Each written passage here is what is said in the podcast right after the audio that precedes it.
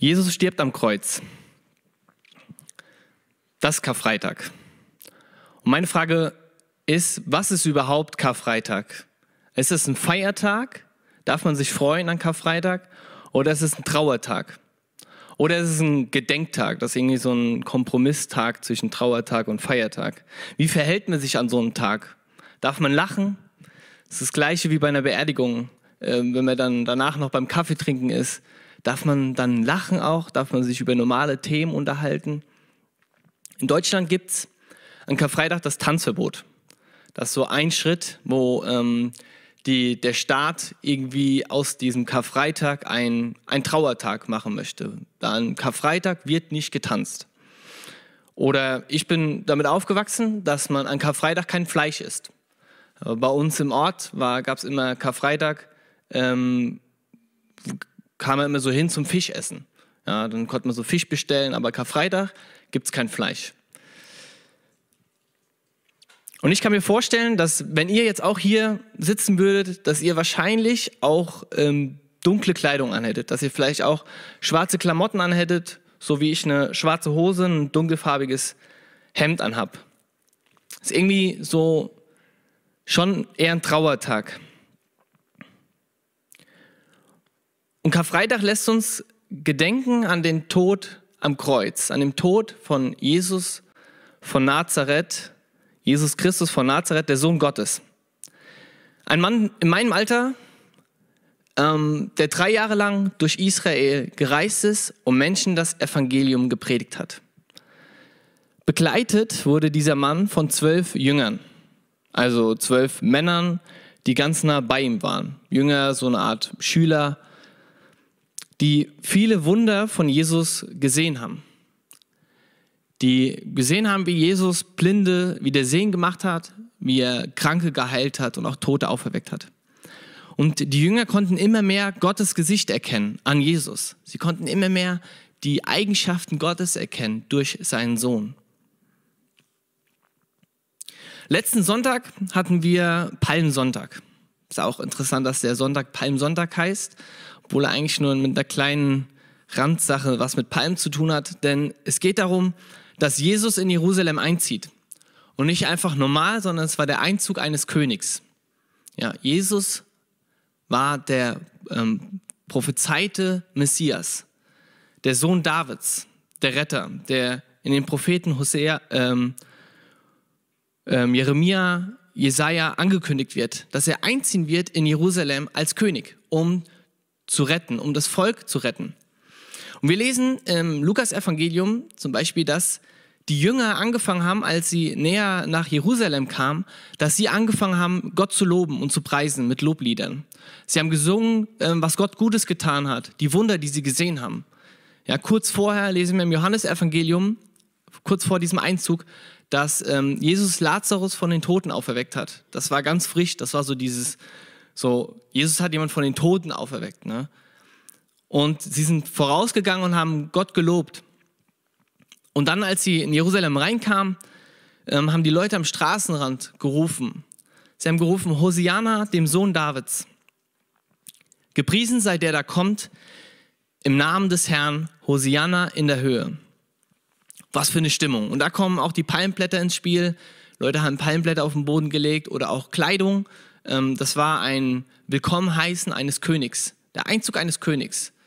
Ja, Hosiana. Der König zieht in Jerusalem ein, der lang erwartete Messias. Fünf Tage später ist Karfreitag, heute. Fünf Tage später ist nichts mehr zu erkennen von diesem jubelnden Volk, welches den König empfangen hat.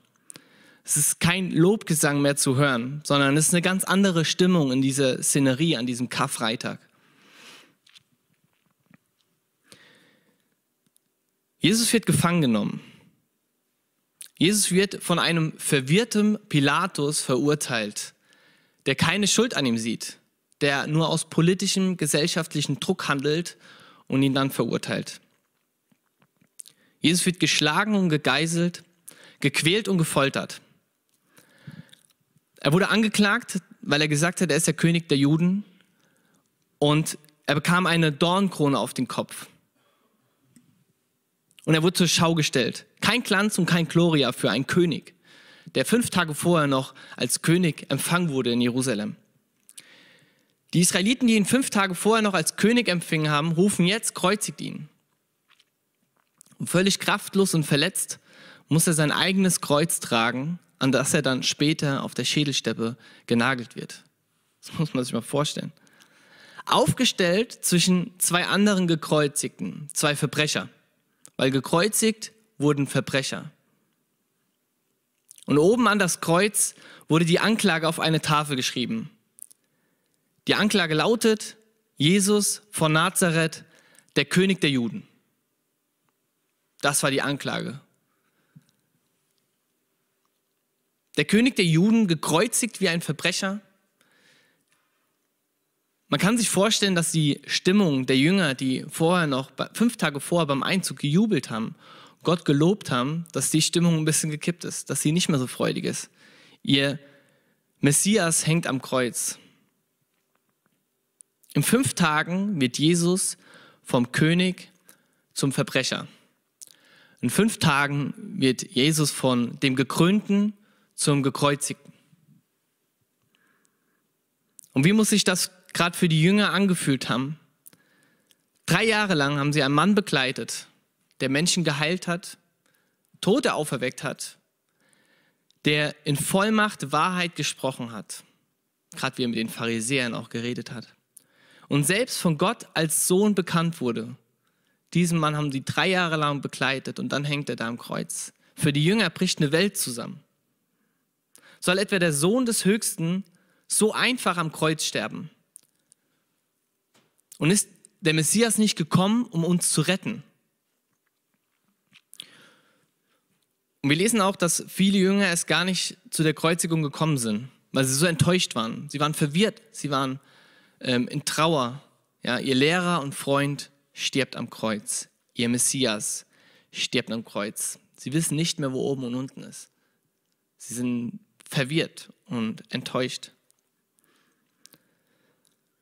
Und der Tod am Kreuz sieht erstmal nicht wie ein Sieg aus. Ganz im Gegenteil, es sieht eher aus wie eine Niederlage, wie Jesus am Kreuz gestorben ist. Und da ist meine Frage, hat Jesus verloren? Jesus stirbt am Kreuz, nackt, geschlagen und verraten und verlassen. Und mit diesem Tod am Kreuz stellt Jesus unsere Werte dieser Welt auf den Kopf. Für uns sieht das aus wie eine Niederlage. Ja. Aber was erstmal aussieht wie eine Niederlage, ist der größte Sieg, dieser Weltgeschichte. Er stellt unsere Werte der Welt auf den Kopf. Denn in dieser hoffnungslosen Situation, wo er da am Kreuz hängt, spricht Jesus einen Satz, der ganz entscheidend ist, der der Grund ist, warum wir uns überhaupt hier treffen. Und zwar steht er in Johannes 19, Verse 28 bis 30, lese ich vor. Danach, da Jesus wusste, dass alles schon vollbracht war, spricht er, damit die Schrift erfüllt würde, mich dürstet. Es stand da ein Gefäß von, voll Essig. Sie legten nun einen Schwamm voller Essig um einen Isop und brachten ihn an seinen Mund. Als nun Jesus den Essig genommen hatte, sprach er, es ist vollbracht. Und er neigte das Haupt und übergab den Geist. Er hat gesprochen, es ist vollbracht. So eine kraftvolle Aussage auch. Es ist vollbracht, auch mit einer Erleichterung.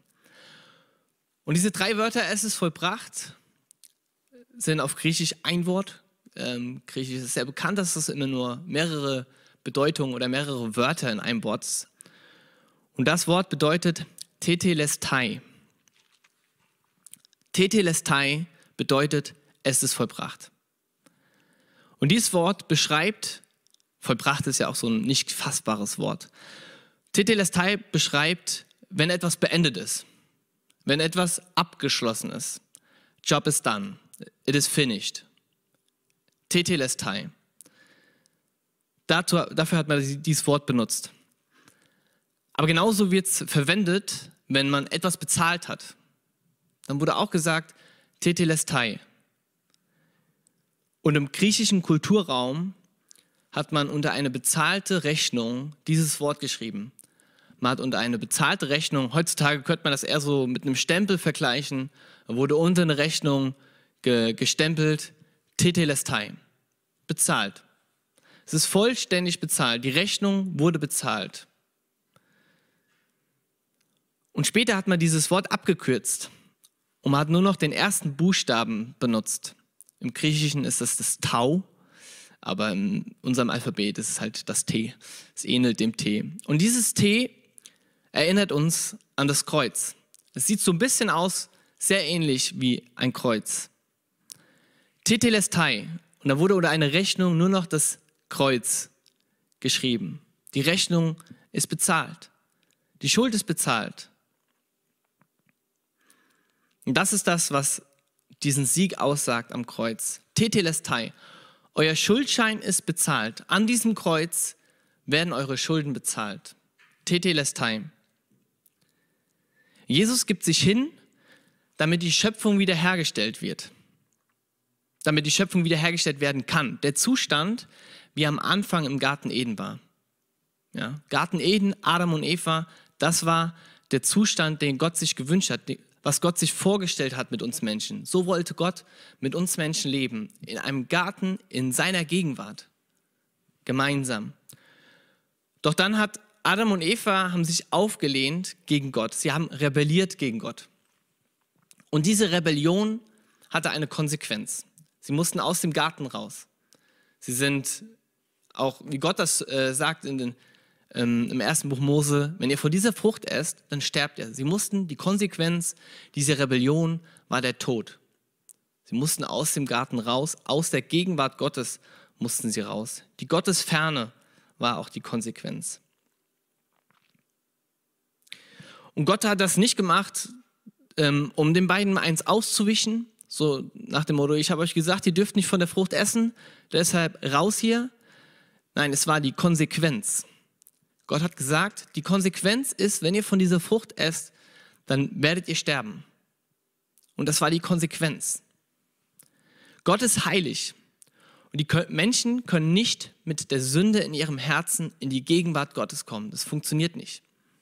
Gott ist heilig. Sie mussten erst losgekauft werden von dieser Schuld der Rebellion. Ihre Schuld musste bezahlt werden. Tete lestai damit wir gerecht werden vor Gott und die Sünde kein Anrecht mehr an uns hat. Und ich möchte da eine kleine Geschichte erzählen, die inspiriert ist von Hans-Peter Reuer, der ähm, hat die ähnlich gebraucht. Und zwar möchte ich erzählen von drei Personen, von John, Scott und Luke. Wir schreiben das, äh, schreiben äh, 1830 in Amerika, also die Zeit der ähm, Sklaven. Also die Amerikaner hatten noch ihre Sklaven gehabt. Und Scott hatte einen Sklaven und sein Sklave hieß Luke. Und Scott behandelt Luke sehr schlecht. Er erniedrigt ihn und nimmt ihm die Würde. Er schlägt ihn und misshandelt ihn. Scott behandelt Luke, seinen Sklaven, sehr schlecht. Und John ist ein Bekannter von Scott. Und John gefällt nicht, wie Scott mit Luke umgeht. Ja, Gott, äh, Scott misshandelt ihn und John gefällt nicht, wie Scott mit Luke umgeht. Und damals war es so, dass man einen Sklaven freikaufen konnte. Also hat John gesagt, ich kaufe Luke frei, ich befreie Luke von Scott. Scott war das egal, ja, Scott, ihm lag nicht viel an Luke, ja, und er hat nur das Geld gesehen und hat gesagt, alles klar, ich verkaufe dir Luke. Und Luke durfte gar nicht mitreden mit diesem Geschäft. Es wurde über seinem Kopf, er hatte kein Mitspracherecht. Luke wurde an John verkauft. Und danach geht John mit Luke in die Stadt. Ja, er möchte dem Luke einfach normale Klamotten kaufen, er möchte ihn neu einkleiden.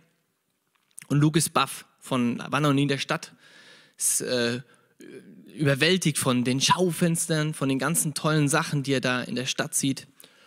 Und dann sagt John, ähm, ich müsste mal in das Geschäft alleine gehen, dann geht John alleine in das Geschäft rein und Luke steht draußen vor dem Geschäft, Augen riesig, Kutschen, Pferde, ist alles super ähm, interessant.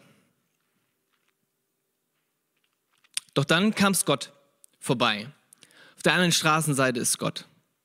Und er ruft zu Luke, ruft er, ey Luke, komm sofort her.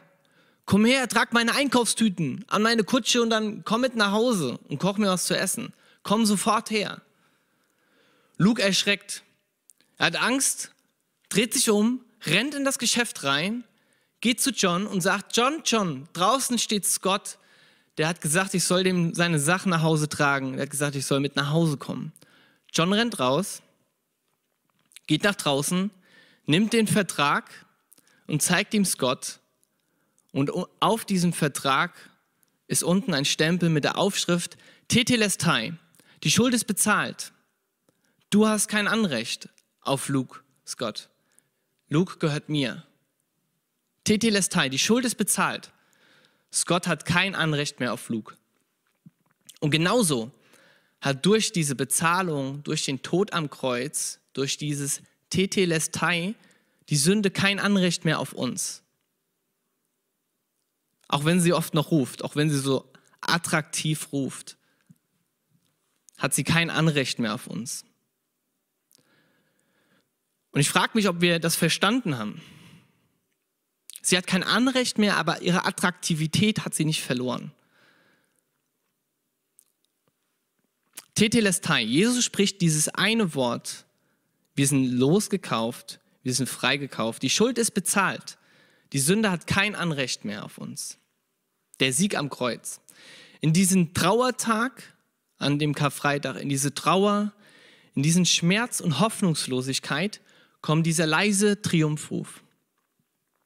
Wenn ihr euch die Passionsgeschichte durchlest oder gerade auch diese Kreuzigung, da ist keine Hoffnung. Ja, da ist nur Schmerz, da ist Scham, Angst. Und ganz am Schluss kommt dieser Triumphruf, dieser leise Triumphruf, Tetelestai. Und was erstmal aussieht wie eine Niederlage, der Messias, der Retter der Welt, hängt am Kreuz und stirbt wie ein Verbrecher ist aber größte, der größte Sieg der Weltgeschichte. Tetelestai, die Schuld ist bezahlt. Und dann lesen wir weiter, Jesus übergab seinen Geist, heißt es. Jesus stirbt am Kreuz und wird beerdigt. Der König der Juden ist gestorben. Und manchmal weiß ich nicht, ob wir das auch verstehen, dass Jesus wirklich gestorben ist. Er hat nicht irgendwie den Superhelden-Modus angemacht und hat gesagt, jetzt ziehe ich mal gerade die Kreuzigung durch und ja, ich mache da mal den Gott-Modus an und ähm, merke keine Schmerzen und sterbe mal wie eine Phrase, sondern er ist wahrhaftig Mensch, er ist gestorben. Er ist wie ein Mensch gestorben, er hat gelitten wie ein Mensch. Als er gefoltert wurde und gegeißelt wurde, hat er die Schmerzen gespürt. Er hat auch die Scham gespürt, er hat sich geschämt. Er hatte Angst von der Gottferne und von dem Verlassensein. Wo waren alle, wo waren seine Freunde hin? Das ganze Volk hat ihn verspottet. Er hat das gespürt. Er hat gelitten. Er hatte Scham. Er hatte Angst. Er war ein Mensch. Und es war keine Phrase, dass er sterben musste, um aufzuerstehen. Oder auferstehen, zu aufzuerstehen. Und die Jünger sind in Trauer. Obwohl Jesus sein Tod, wenn wir die Evangelien lesen, lesen wir ganz oft, dass Jesus auch seinen Tod angekündigt hat. Er hat sogar seine Auferstehung angekündigt. Und trotzdem waren die Jünger in Trauer. Und noch einen Abend vorher hatten die Jünger eine sehr intensive Zeit mit Jesus. Ich glaube, im, genau, im Johannesevangelium sind das fünf Kapitel, wo dieser, ähm, dieser Abend vorher ähm, geschildert wird, wo Jesus für die Jünger betet, wo er ganz viele Reden noch hat. Ähm, genau, also es ist eine sehr, eine sehr intensive Zeit mit Jesus. Und an diesem Abend haben sie auch das Passamal zusammen gegessen. An diesem Abend, an dem er verraten wurde, haben sie das Passamal gegessen. Und ich möchte vorlesen aus Matthäus 26, die Verse 26 bis 29. Während sie aber aßen, nahm Jesus Brot und segnete, brach und gab es den Jüngern und sprach, nehmt, esst, dies ist mein Leib. Und er nahm einen Kelch und dankte und gab ihnen den und sprach, trinkt alle daraus. Denn dies ist mein Blut des Bundes, das für viele vergossen wird zur Vergebung der Sünden. Ich sage euch aber, dass ich von nun an nicht mehr von diesem Gewächs des Weinstocks trinken werde, bis zu jenem Tag, da ich es neu mit euch trinken werde in dem Reich meines Vaters. Allein schon in diesem, in diesen Versen kündigt er sein Sterben und diesen, diesen Bundesschluss, Tetelestai, kündigt er schon an. Und diesen Bund, den Jesus am Kreuz mit uns geschlossen hat, mit seinem Blut, diesen Bund wollen wir heute zusammen feiern. Und wir wollen zusammen das Abendmahl nehmen wollen diesen Sieg am Kreuz feiern. Und Abendmahl ähm, wird auch das Freudenmahl genannt.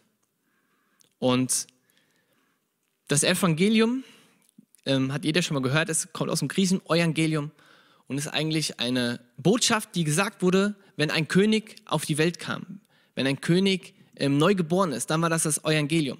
Dann haben die Leute, sind die rumgerannt und haben eine frohe Botschaft gesagt, haben gesagt, ein neuer König ist auf die Welt gekommen. Ja, und das ist eigentlich so dieses Evangelium, eine Freudenbotschaft. Und so ist auch das Abendmahl ein Freudenmahl, mit dem, wo wir mit Brot und Saft oder Wein ähm, uns darüber freuen wollen und daran gedenken wollen, was Jesus am Kreuz getan hat. Weil wir ihm dankbar dafür sind, dass er diese Schuld bezahlt hat, dass er uns freigekauft hat und die Sünde kein Anrecht mehr auf uns hat. Tetelestai, das wollen wir feiern.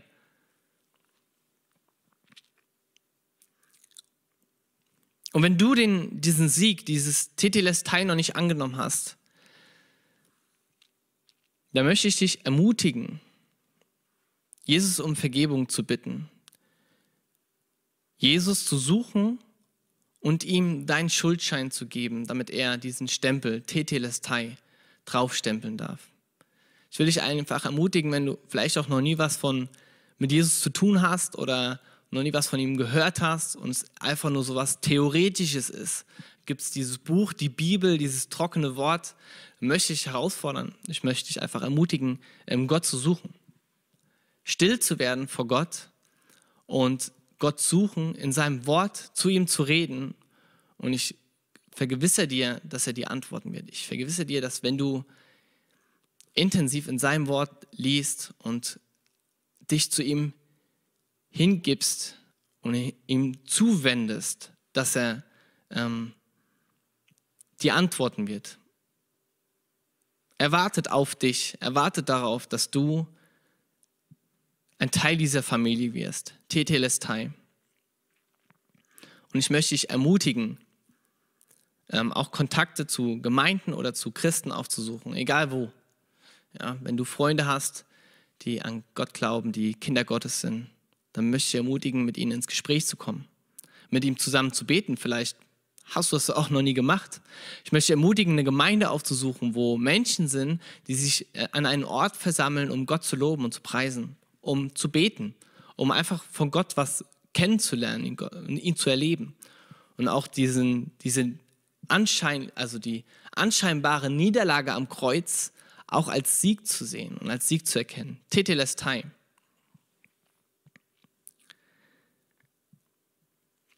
Und ich möchte euch jetzt ermutigen, dass wir eine Minute ruhig werden und über diesen Sieg nachdenken. Über diesen diesen Sieg, der aussieht wie eine Niederlage, wo Jesus am Kreuz unsere Werte auf den Kopf stellt. Für uns sieht das aus wie eine Niederlage, aber es ist der größte Sieg der Weltgeschichte. Und ich möchte dich einfach ermutigen oder einfach, dass wir eine Minute ruhig werden und über diesen Sieg nachdenken. Ja, wo habe ich wo habe ich vielleicht etwas in meinem Leben, wo ich dieses Tetelestai brauche? Wo gibt es eine Sünde oder irgendwas anderes in meinem Leben, wo ich noch denke, dass es ein Anrecht hat auf mich, aber Jesus mich schon lange freigesprochen hat. Er hat schon lange die Schuld bezahlt. Und trotzdem hören wir noch diese Stimme von Scott oder der Sünde und denken, dass sie ein Anrecht auf uns hat, nur weil sie attraktiv ist. Aber sie hat kein Anrecht mehr. Wir, lass uns so sein wie Luke. Lass uns zurückrennen. Lass uns zu Gott rennen und sagen, Jesus, das ist die Sünde. Und Jesus zeigt den Schuldschein und sagt, Sünde, du hast kein Anrecht mehr auf den Gerrit oder auf, auf jeden anderen. Du hast kein Anrecht auf ihn. Tetelestai, die Schuld ist bezahlt. Und wir müssen das oft auch selber verstehen. Und ich möchte euch ermutigen, dass wir ruhig werden und dass wir genau dieses einfach in, ja, in unser Leben reinsprechen, dass wir dieses Tetelestai erleben dürfen.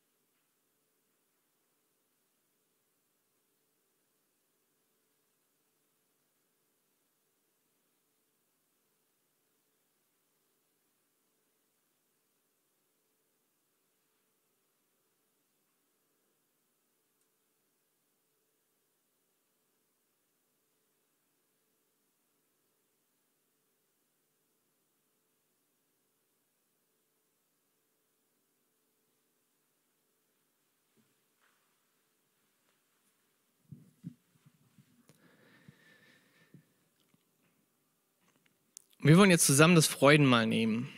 Wir wollen einmal das Brot als Zeichen seines Leibes, ja,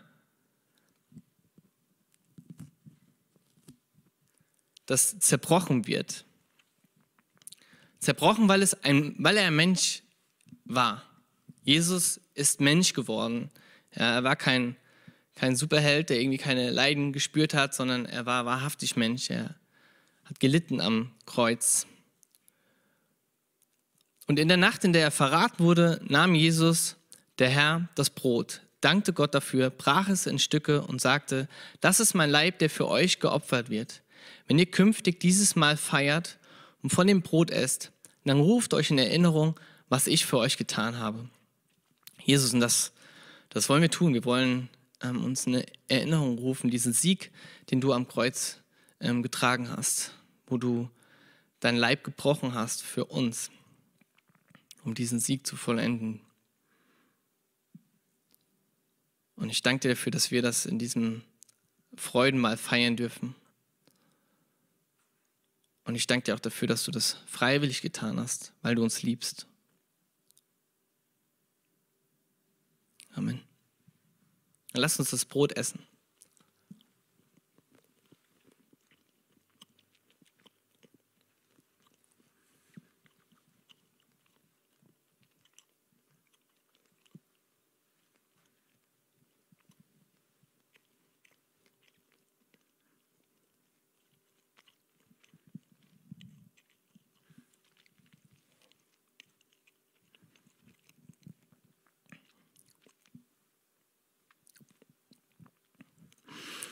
Nachdem sie gegessen hatten, nahm er den Becher, dankte Gott auch dafür und sagte, dieser Becher ist der neue Bund, besiegelt mit meinem Blut. Wenn ihr künftig aus dem Becher trinkt, dann ruft euch jedes Mal in Erinnerung, was ich für euch getan habe. Und das Blut war da, um den Bund zu schließen. In der Zeit des Gesetzes mussten Tiere sterben und ihr Blut musste vergossen werden, um diesen Bund mit Gott zu schließen. Ja, nicht, weil er es verlangt hat, sondern weil er heilig ist. Dritte Buch Mose, der, die Kernaussage des dritten Buch Mose, wo das ganze Gesetz drin steht, bedeutet, oder die Kernaussage ist, Gott ist heilig. Nicht, weil er das möchte, weil er das braucht, sondern weil er heilig ist. Deswegen musste Blut vergossen werden, um diesen Bund zu schließen. Und Jesus, ich danke dir dafür, dass du das am Kreuz für uns getan hast, dass du diesen Bund geschlossen hast mit deinem Blut, dass du uns reingewaschen hast, freigekauft hast von dieser Schuld und freigekauft hast von dem Anrecht der Sünde, Jesus. Ich danke dir dafür. Amen. Und lass uns das, ähm, den Saft trinken oder den Wein.